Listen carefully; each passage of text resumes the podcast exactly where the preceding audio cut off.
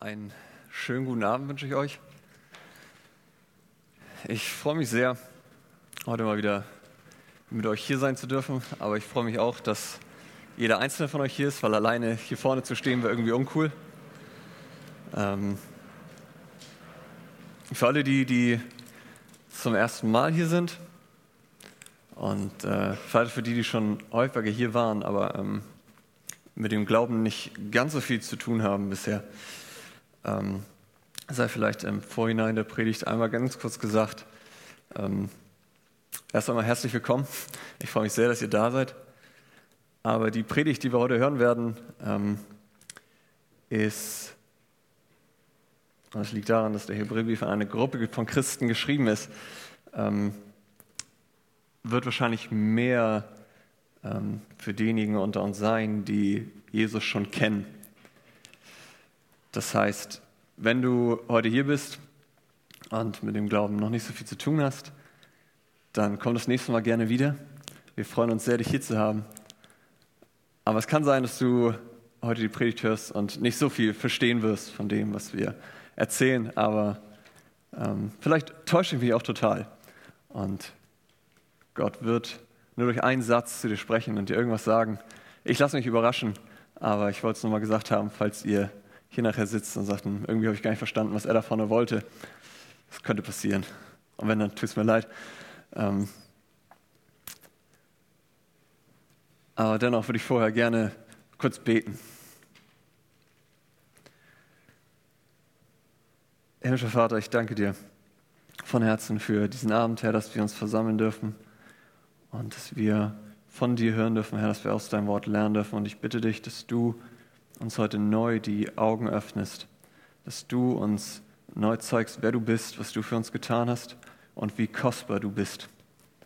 Und so bitte ich dich, dass du einfach heute Abend Herzen ansprichst, dass du uns hilfst, einfach wirklich zu dir zu stehen, egal wie es uns geht und egal was uns zustößt. Herr, ich bitte dich, dass du einfach deinen Heiligen Geist sendest, Herr, dass du Herzen öffnest jetzt und dass du zu uns sprichst. Und darum bitte ich in deinem wunderbaren Namen. Amen. Eine Frau namens Marion Gilbert, wer auch immer das sein mag, ähm, schrieb im Reader's Digest einmal folgende Geschichte nieder. Sie berichtet davon, dass sie eines Morgens, wie fast jeden Morgen, aus dem Haus gehen wollte, um ihre Zeitung zu holen und sie öffnete die Tür und sah einen kleinen, niedlichen Hund, den sie überhaupt nicht kannte, der ihre Zeitung im Mund hielt. Und sie sagte, sehr erfreut war sie über diesen Lieferservice, sodass sie diesem Hund ein kleines Leckerli gab. Am nächsten Morgen, als sie die Tür öffnete, war sie etwas erschrocken, als sie denselben Hund wieder sah, allerdings schwanzwedelnd und umgeben von sieben Zeitungen. Sie sagt, den Rest des Morgens hat sie damit verbracht, die Zeitung an die Besitzer zurückzugeben. Für diejenigen von euch, die jetzt fragen, okay, äh, was willst du mir damit sagen? Okay, ähm, ich beziehe es vielleicht nochmal ein bisschen auf menschliche Ebene. Lass mich dich fragen, wer von euch geht regelmäßig zur Arbeit oder zur Schule? Ich einmal. Okay, ähm, das ist schon mal gut. Ähm, Warum tut ihr das? Für denen, die sich jetzt fragen, ja, stimmt eigentlich, ähm, das wäre nicht so gut. Aber wenn du mal so überlegst, was, was motiviert dich? Warum tust du dir das an? Das frühe Aufstehen, der Weg, die Anstrengung, der ganze Stress. Warum tust du das? Der Grund dafür ist, dass du in die Zukunft guckst, oder? Wenn du zur Schule gehst, dann ist es meistens das, dass du sagst, okay, ich möchte später die Möglichkeit auf einen guten Job haben. Oder den Studiengang mit meinem NC machen können, den ich gerne machen möchte. Oder wenn du einen Job hast, dann machst du das, weil du am Ende des Monats, manche am Anfang, manche in der Mitte, aber ist egal, auf jeden Fall bekommst du dafür deinen Lohn. Oder zumindest hoffst du, dass du ihn bekommen wirst. Ähm, und ich hoffe, dass auch die meisten von euch dann auf ihr Konto gucken und sagen, okay, das hat sich auch gelohnt. Wenn nicht, dann sollst du vielleicht überlegen, ob du einen neuen Job suchen solltest. Ähm, aber das mal nur so nebenbei. Um etwas Ähnliches geht es in unserem heutigen Text. Und wer von euch seine bzw. ihre Bibel mit hat, darf gerne mit mir aufschlagen. Hebräer 11, Vers 23 bis 27. Ja, wir befinden uns immer noch im Hebräerbrief, immer noch in Kapitel 11 und machen jetzt weiter und kommen, wie Andi in seiner Rundmail schon angekündigt hat, heute zum Mose, dem Prinz von Ägypten.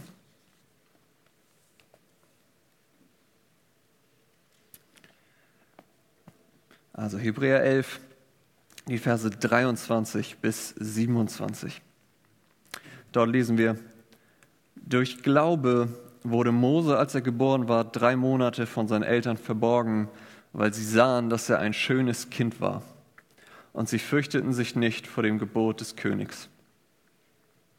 Durch Glauben weigerte sich Mose, als er groß geworden war, ein Sohn der Tochter des Pharao genannt zu werden Lieber erwählte er, mit dem Volk Gottes Misshandlung zu leiden, als den vorübergehenden Genuss der Sünde zu haben und hielt die Schmach Christi für größeren Reichtum als die Schätze Ägyptens, denn er sah auf die Belohnung.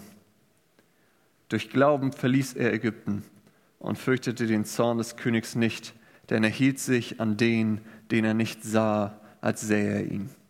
Amen.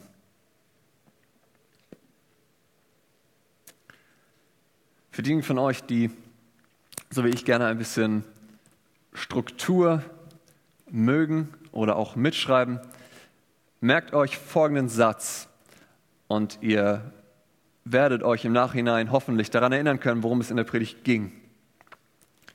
Und der Satz lautet wie folgt, durch den Glauben, den Gott dir geschenkt hat, kannst du die Realität sehen Darum schaue auf Jesus. Durch den Glauben, den Gott dir geschenkt hat, kannst du die Realität sehen. Darum schaue auf Jesus. Okay? Habt ihr? Ich hoffe. Um richtig verstehen zu können, was nun dieser Text, den wir eben gelesen haben, uns sagen will, müssen wir zwei Dinge tun. Das erste ist, wir müssen die Geschichte von Mose zumindest einigermaßen kennen, damit wir verstehen, was hier überhaupt vorging. Das werden wir nach und nach tun. Immer wenn es nötig ist, werde ich ein bisschen mit euch aus der Geschichte von Mose teilen.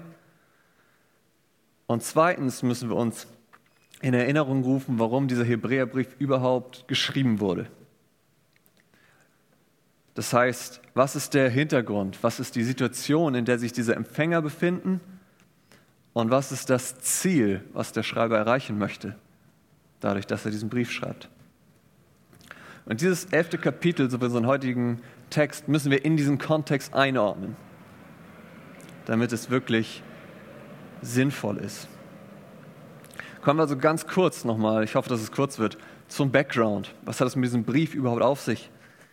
Der Brief wurde höchstwahrscheinlich an eine Gruppe von Hebräern geschrieben. Manche von euch mögen sich jetzt wundern, warum das Hebräerbrief heißt. Ähm, das heißt, es waren jüdische Christen, also Juden, die zum christlichen Glauben gekommen waren. Aber gerade aufgrund dieses Glaubens hatten sie viel mit Widerstand und Leid zu kämpfen. Sie litten unter Verfolgung, unter Enteignung, das heißt, ihre Sachen wurden ihnen weggenommen. Sie litten unter Schmähung, Ausgrenzung, Lästerung, Verleumdung. Ihnen drohte das Gefängnis.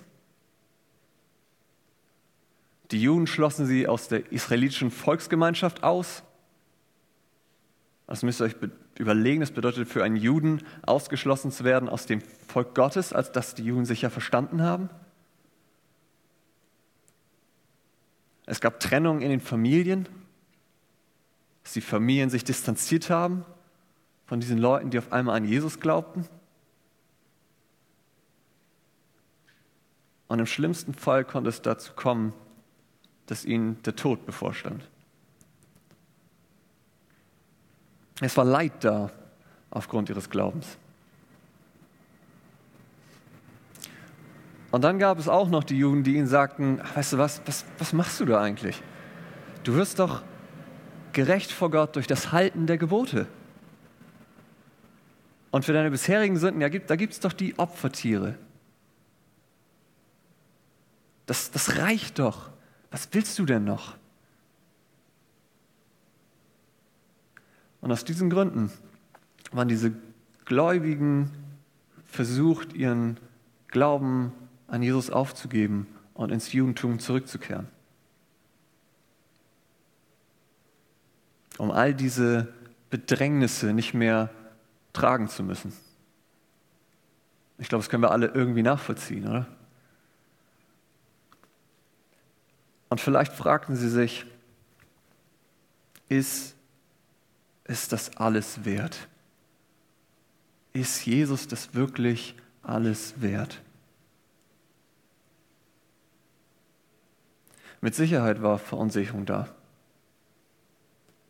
Eventuell auch Angst vor dem, was noch kommen kann, was sie erwartet, wenn sie weiter diesen Weg gehen. Und ich weiß nicht, vielleicht geht es dir ähnlich. Ja, okay, die wenigsten werden aufgrund ihres Glaubens verfolgt und ihnen droht auch nicht das Gefängnis. Aber vielleicht schaust du auf dein Umfeld und sagst, ja, auch mir geht es nicht so gut. Ich werde ausgegrenzt. Es wird hinter meinem Rücken schlecht über mich geredet. Es wird über mich gelästert. Ich, ja, ich werde in der Schule, in der Uni, auf der Arbeit, wo auch immer, ausgegrenzt aufgrund meines Glaubens. Auch meine Familie will vielleicht nichts mehr von mir wissen. Und das nur, weil ich an Jesus glaube. Und vielleicht hast auch du Angst vor dem, was noch kommen kann.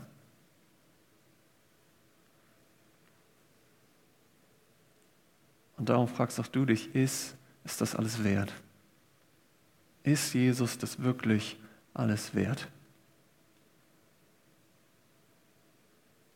Das Schöne ist, dass ich dir sagen kann, wenn es dir so geht oder du diese Gedanken kennst, dann ist der Text heute genau für dich. Das sehen wir schon, wenn wir unseren Text das erste Mal etwas genauer ansehen. Dieser Text ist eingerahmt in zwei Aussagen, die sich sehr, sehr ähneln. Guckt einmal mit mir in Vers 23, da lesen wir, durch Glauben wurde Mose, als er geboren war, drei Monate von seinen Eltern verborgen, weil sie sahen, dass er ein schönes Kind war, und sie fürchteten sich nicht vor dem Gebot des Königs. Und jetzt Vers 27. Durch Glauben verließ er Ägypten und fürchtete den Zorn des Königs nicht. Diese Verse, über die wir heute reden, sind eingerahmt von Furchtlosigkeit.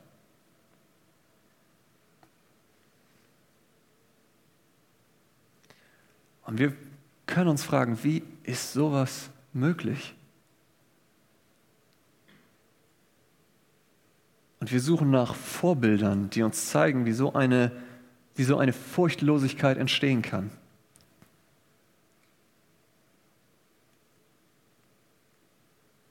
Und genau das ist es, was der Hebräerbriefschreiber eigentlich macht, den ganzen Hebräerbrief schon über. Bis Kapitel 11 hat er uns vor Augen geführt, dass Jesus besser und größer ist als alles, was der alte Bund, das Alte Testament zu bieten hat. Wir haben gesehen, dass Jesus besser ist als Mose, besser ist als die Engel, dass Jesus das größere und das einzig wahre Opfer für Sünden ist und so viel mehr. Der Hebräerschreiber hat so viel getan, um uns zu zeigen, dass dieses größer und besser ist.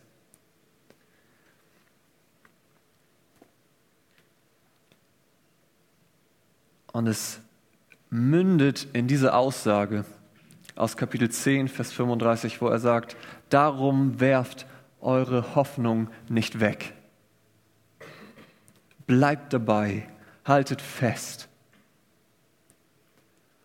Und was er dann das ganze Kapitel 11 übertut, ist, nachdem er nochmal ein kurzes generelles Statement zum Glauben an sich gegeben hat, gibt er uns Vorbilder.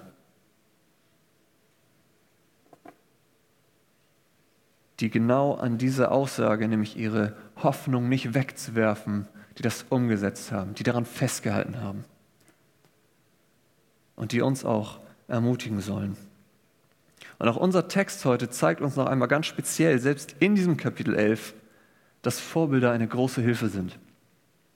Denn ich weiß nicht, ob es euch aufgefallen ist beim ersten Lesen, obwohl unser Thema heute Mose ist, startet Vers 23 nicht mit Moses Glauben, sondern startet mit dem Glauben seiner Eltern. Nochmal Vers 23, da steht, durch Glauben wurde Mose, als er geboren war, drei Monate von seinen Eltern verborgen, weil sie sahen, dass er ein schönes Kind war und sie fürchteten sich nicht vor dem Gebot des Königs. Mose selbst hatte Vorbilder in Furchtlosigkeit die ihn bestimmt später auch dazu angespornt haben, dieselbe Furchtlosigkeit auch zu zeigen und zu leben.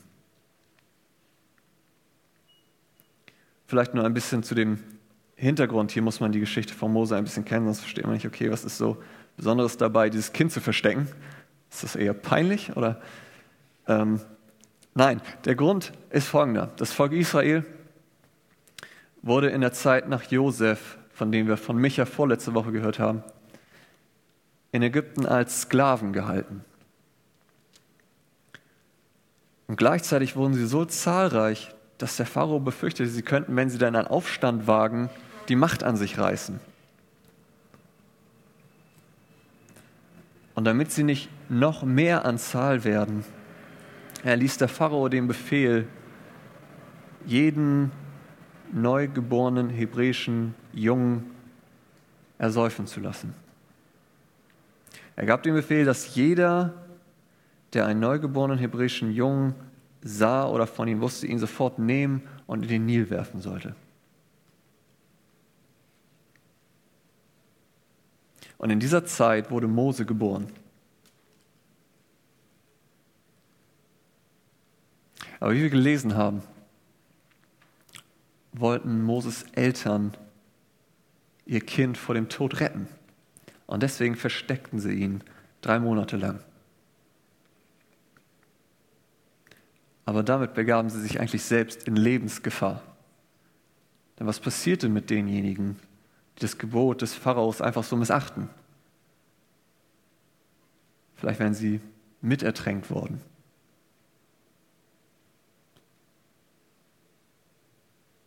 Das heißt, sie selbst begaben sich in Lebensgefahr, um ihren Sohn zu retten. Die Begründung, warum sie das taten, mag auf den ersten Blick etwas merkwürdig erscheinen. Der Text sagt uns nur, weil sie sahen, dass er ein schönes Kind war. Jetzt magst du sagen, okay, ist das was Besonderes? Äh, wir haben ein paar Eltern hier unter uns. Ich kann jetzt fragen, Larry, äh, findest du, dass euer Sohn ein schöner Junge ist? Ja. Wenn ich jetzt Micha fragen würde, Micha, findest du, dass deine Tochter ein schönes Mädchen ist? Würde er sagen, ja. Was ist so Besonderes dabei? Jede, alle Eltern denken, ihr kind, ist, ihr kind ist ein schönes Kind. Also, ist das jetzt eine Begründung? Ähm, ich glaube, dass es bei Mose ein bisschen mehr war, als nur, dass die Eltern gedacht haben, oh, das ist ein schöner Junge. Ähm,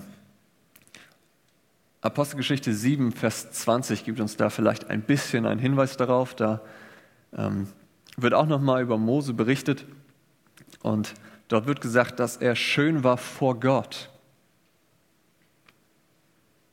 Das heißt, um das mal ein bisschen mit anderen Worten zu sagen, möglicherweise war also irgendetwas geschehen oder die Eltern sahen etwas in ihrem Kind, was sie ahnen ließ, dass Gott einen Plan mit diesem Jungen hatte.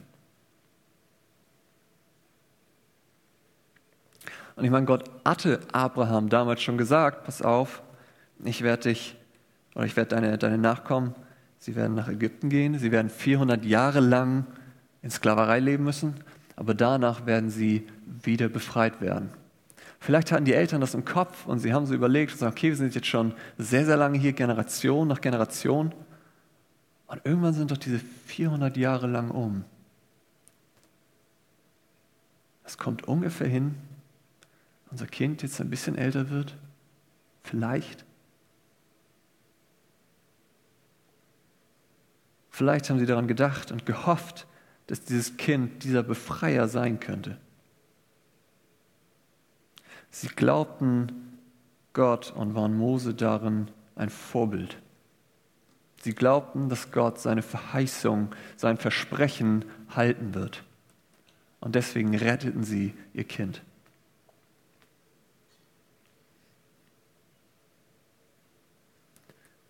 Und genau dieser Glaube war es, der letztendlich ermöglichte, dass das Volk später durch Mose und seine Führung aus Ägypten auszog.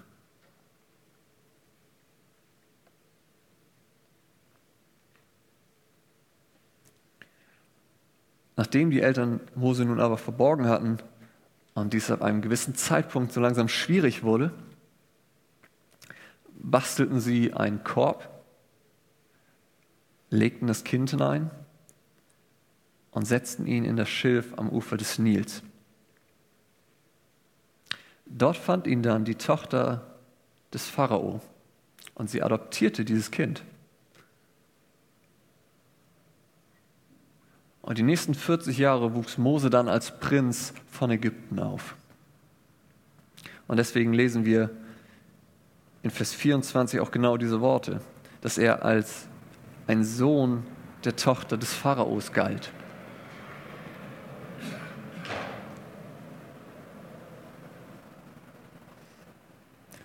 Mose aber entschied sich bewusst gegen alles, was ihm Ägypten anbot. Lass uns die Verse mal lesen, 24 bis 26. Durch Glauben weigerte sich Mose, als er groß geworden war, ein Sohn der Tochter des Pharao genannt zu werden. Lieber erwählte er, mit dem Volk Gottes Misshandlung zu leiden, als den vorübergehenden Genuss der Sünde zu haben, und hielt die Schmach Christi für größeren Reichtum als die Schätze Ägyptens. Okay, langsam. Ähm, was hat er lieber gewählt? Misshandlung? Ähm, ich meine,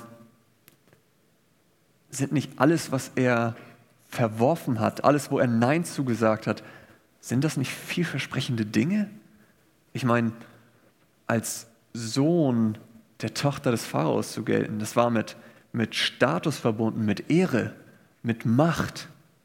Du konntest tun und bekommen, was du willst. Dir stand alles offen. Er hätte vielleicht sogar der Thronfolger werden können. Der Thronfolger Ägyptens, was damals das mächtigste Land der Welt war.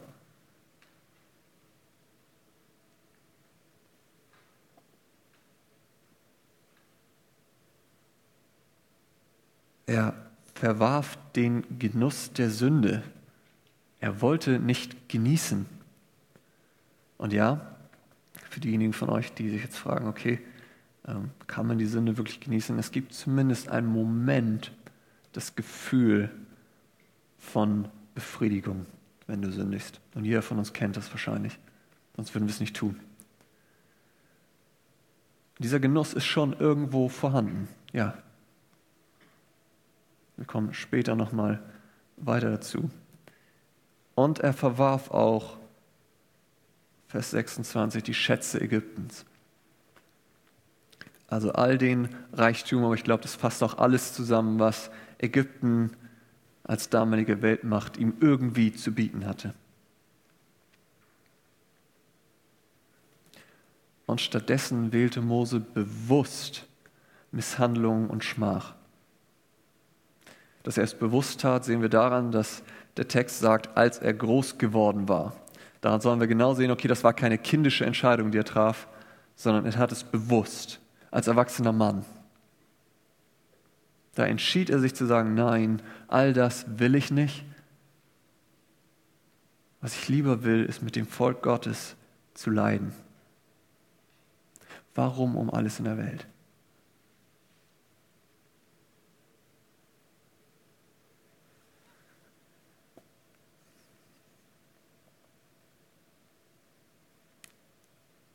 Weil er es für größeren Reichtum hielt, denn er sah die Belohnung.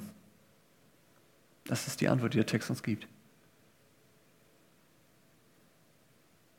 Mose war der Überzeugung, dass Misshandlung mit dem Volk Gottes und die Schmach Christi zu tragen größerer Reichtum sei als alles, was Ägypten ihm bieten könnte.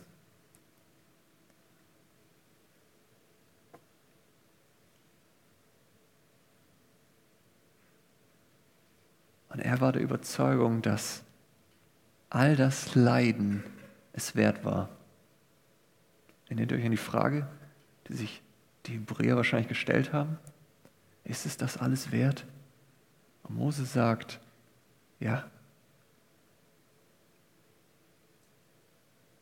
Sein Leben ist ein Zeugnis dafür. Und damit war er nicht allein. Kommt mit mir einmal kurz nur zwei Texte, die wir dazu ganz kurz lesen wollen. Römer 8, Vers 17 bis 18. Römer 8, Vers 17 bis 18.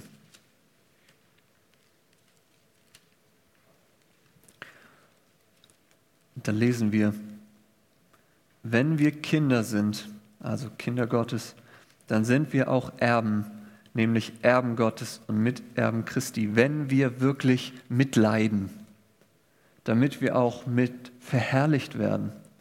Denn ich meine, dass die Leiden der jetzigen Zeit im Keim Verhältnis stehen zu der Herrlichkeit, die an uns offenbart werden soll. Was für eine Aussage. Und jemand, der das noch glaubte, neben Paulus, der den Römerbrief geschrieben hat, war Petrus. Deswegen kommt auch mit mir einmal zu 1. Petrus Kapitel 4. 1. Petrus Kapitel 4. Und da die Verse 12 bis 13. 1. Petrus 4, 12 bis 13. Dort schreibt er, Geliebte, Lasst euch die Feuerglut, die euch als Prüfung begegnet, nicht befremden, als widerführe euch etwas Seltsames, sondern insofern ihr der Leiden Christi teilhaftig seid, freut euch, damit ihr auch bei der Offenbarung seiner Herrlichkeit Freude und Wonne habt. Und das sind nur Auszüge von dem, was wir wieder und wieder in der Bibel finden. Mose war mit dieser Überzeugung, mit diesem Glauben nicht allein.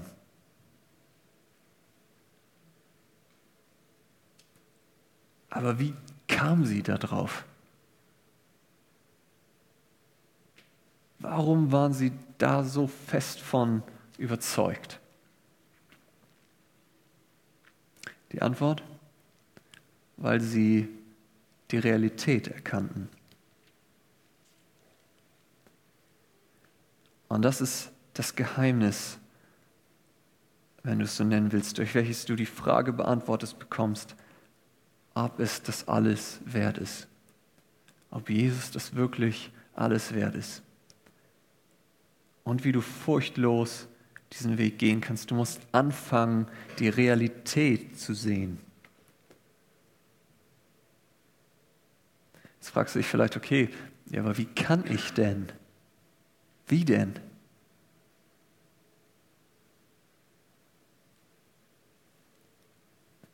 So wie Mose und alle anderen durch den Glauben. Durch den Glauben. Denn durch den Glauben, den Gott dir geschenkt hat, bist du schon in der Lage dazu. Durch deinen Glauben kannst du diese Realität sehen. Du musst nur hingucken. Er hat dich befähigt, diese Realität sehen zu können. Und du musst es nur wahrnehmen und auf Jesus schauen.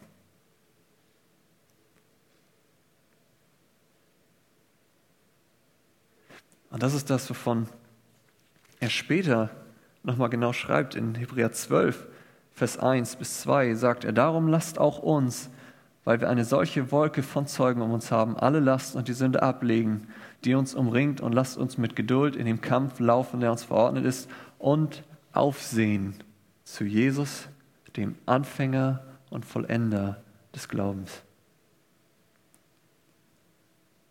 Das ist der Punkt, wo du die Realität sehen kannst. Wenn du nur auf Jesus schaust. Luther hat zu diesem ganzen Thema Glauben einmal gesagt, das nämlich ist des Glaubens Eigenschaft. Sehen, was keiner sieht und nicht sehen, was jeder sieht.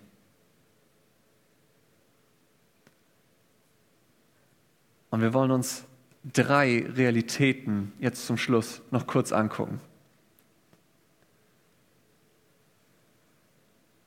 Wie also hilft es mir, auf Jesus zu schauen? Und welche Realität hilft mir dabei, zu wissen, dass es das alles wert ist und dass ich furchtlos diesen Weg gehen kann? Drei Realitäten.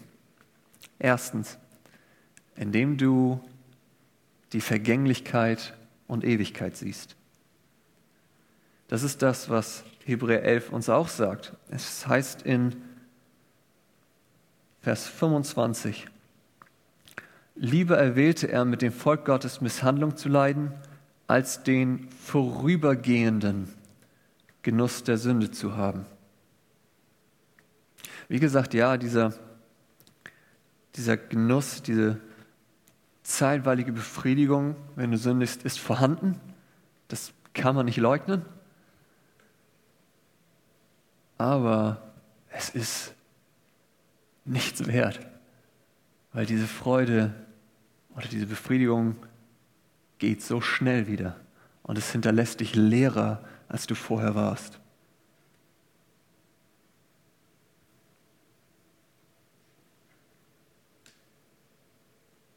suche doch viel mehr nach der Freude, die ewig anhält. Und ich sagte, diese Freude ist nur in Jesus zu finden. Jesus selbst sagt an einer Stelle, ich bin gekommen, damit ihre Freude vollkommen sei.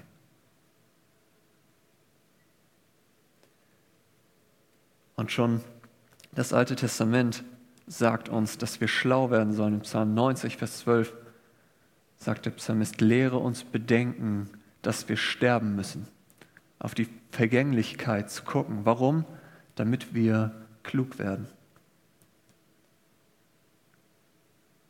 Wenn du den Vergleich hast zwischen dem jetzt hier, einer kurzen Zeit von wie viel, vielleicht 80, 90 Jahren, und dem, was danach kommt, einer Ewigkeit. Ewig. Wo möchtest du lieber Freude haben?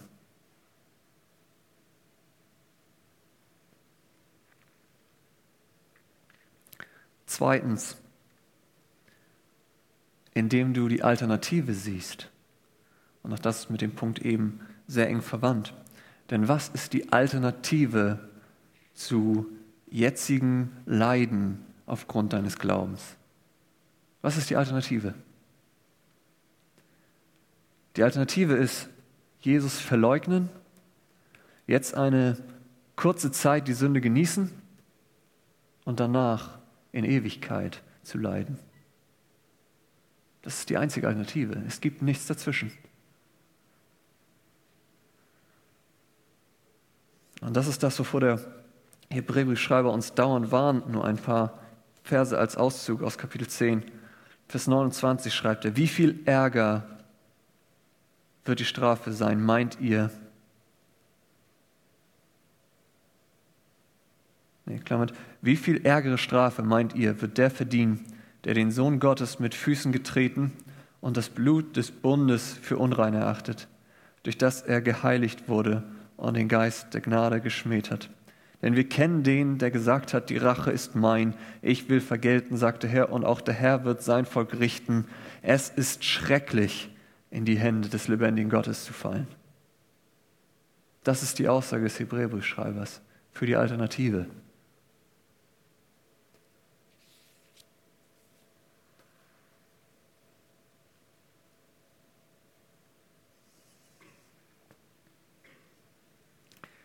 Denn es gibt schlichtweg keine andere Hoffnung als nur die Rettung in Jesus.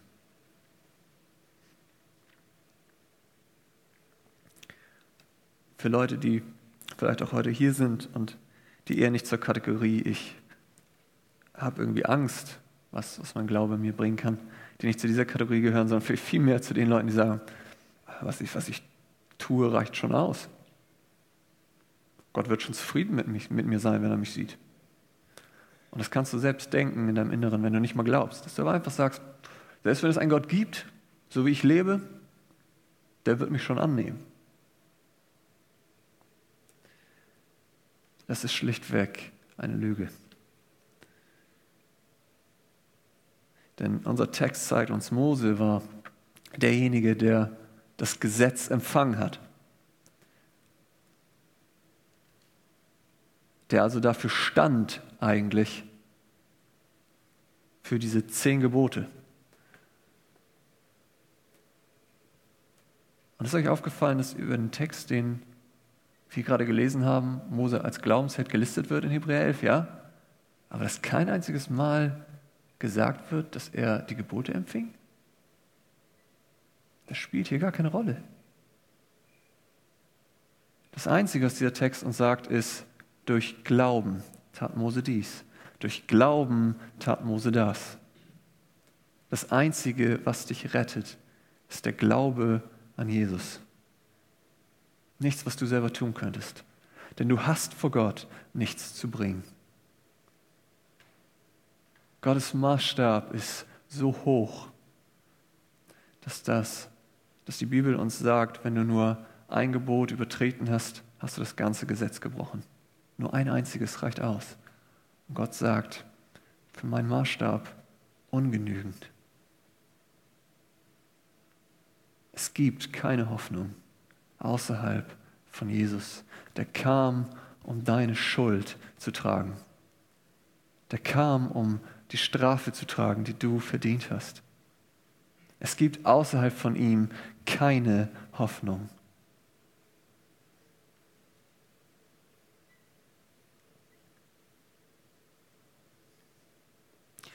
Und die Leute, von denen wir in Hebräer 11 lesen, die uns als Vorbilder gegeben sind, die wussten, wovon sie befreit wurden.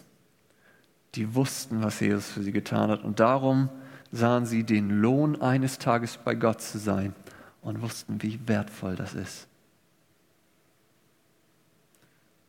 Sie wussten, wie wertvoll es ist, gerettet zu sein vor dem Zorn Gottes. Allein aufgrund dessen, was Jesus getan hat. Das macht es so kostbar für sie. Sie erkannten diese Realität. Und drittens, die dritte Realität indem du den siehst, ihn liebst und folgst, der alles für dich tat. Denn Jesus ist in all dem, was wir gerade genannt haben und noch darüber hinaus, unser bestes Vorbild. Nehmen wir nur den Punkt von eben. Die Vergänglichkeit und Ewigkeit zu sehen. Jesus ist unser bestes Vorbild, weil Hebräer 12 Vers 2 uns sagt, dass er selbst genau das getan hat. Wir lesen da, wie wir eben gelesen haben, und aufsehen auf Jesus, den Anfänger, Veränder des Glaubens, der um der vor ihm liegenden Freude willen das Kreuz erduldete. Jesus war sich bewusst, ja, ich werde eine kleine Zeit leiden, aber vor mir liegt Freude. Das, was kommt, wird so viel größer sein.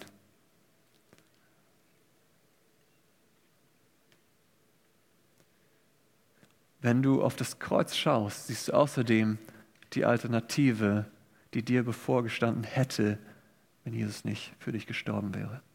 Schau auf das Kreuz und du siehst, was der Zorn Gottes mit dir gemacht hätte.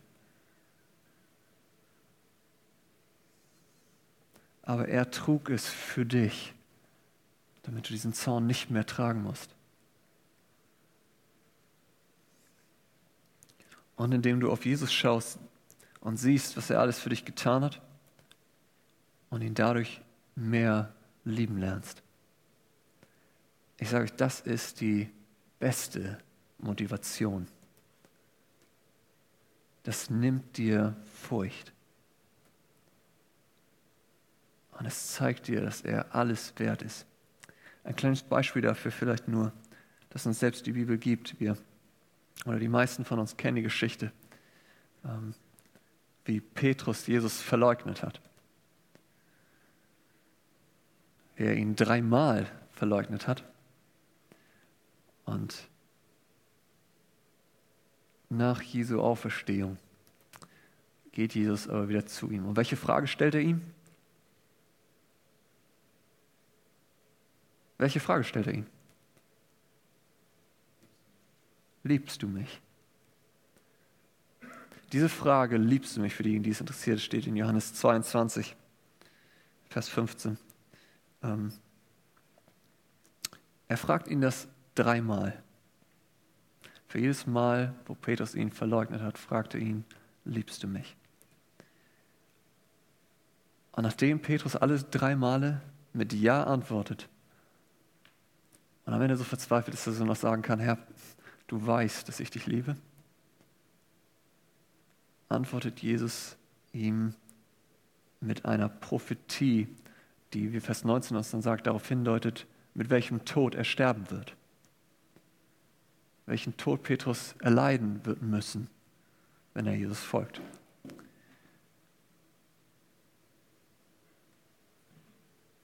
Und Vers 15, diese Frage, liebst du mich?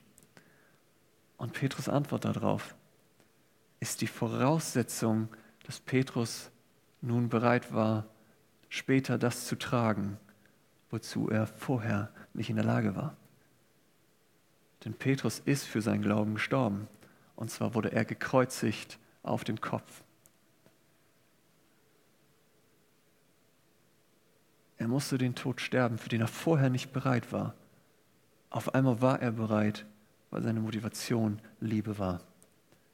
Denn er sah den auferstandenen Retter und er wusste, was er für ihn getan hat und er liebte ihn.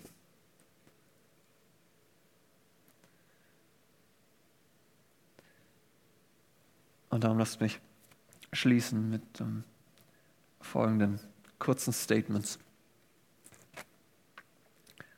Mose, wie wir gelesen haben, galt als Sohn der Tochter des Pharao, aber war in Wirklichkeit Sohn einer Jüdin. Aber Jesus galt als Sohn der Maria und war gleichzeitig der Sohn Gottes. bist du nun bereit, als komisch zu gelten, um ein Kind Gottes zu sein. Mose mag den Palast verlassen haben, aber Jesus verließ die ewige Herrlichkeit bei Gott dem Vater. Bist du nun bereit, deine Komfortzone zu verlassen, um ihm zu folgen? Mose mag aufgrund seiner Abstammung bereit gewesen sein, mit dem Volk Israel zu leiden. Aber Jesus war bereit, die Schuld, die Sünde und das Leid zu tragen, was wir sonst hätten tragen müssen.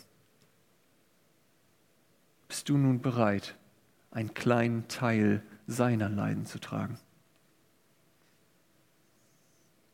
Mose identifizierte, sich aufgrund seiner Abstammung mit dem Volk Israel und befreite sie aus Ägypten. Aber Jesus identifizierte sich mit sündigen Menschen, wurde einer von ihnen und befreite sie von aller Sünde und Schuld. Außerdem identifiziert er sich bis heute so sehr mit seiner Gemeinde, dass wenn sie verfolgt wird, er fragt, warum verfolgst du mich? Und egal, was dir zustößt, er wird dich in all dem nicht allein lassen, sondern er wird dir Kraft geben, dich trösten und dich zu Ehren bringen.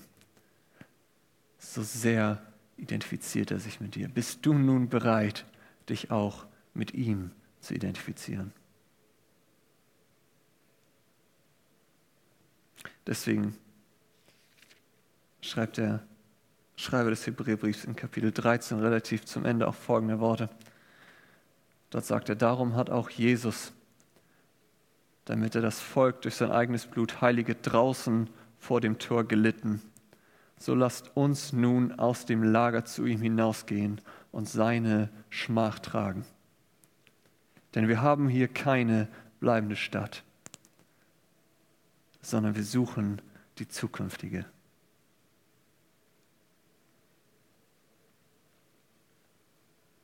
Ich hoffe, und ich will ehrlich mit euch sein, ich, mir fällt es manchmal noch so schwer, diese Realität zu sehen.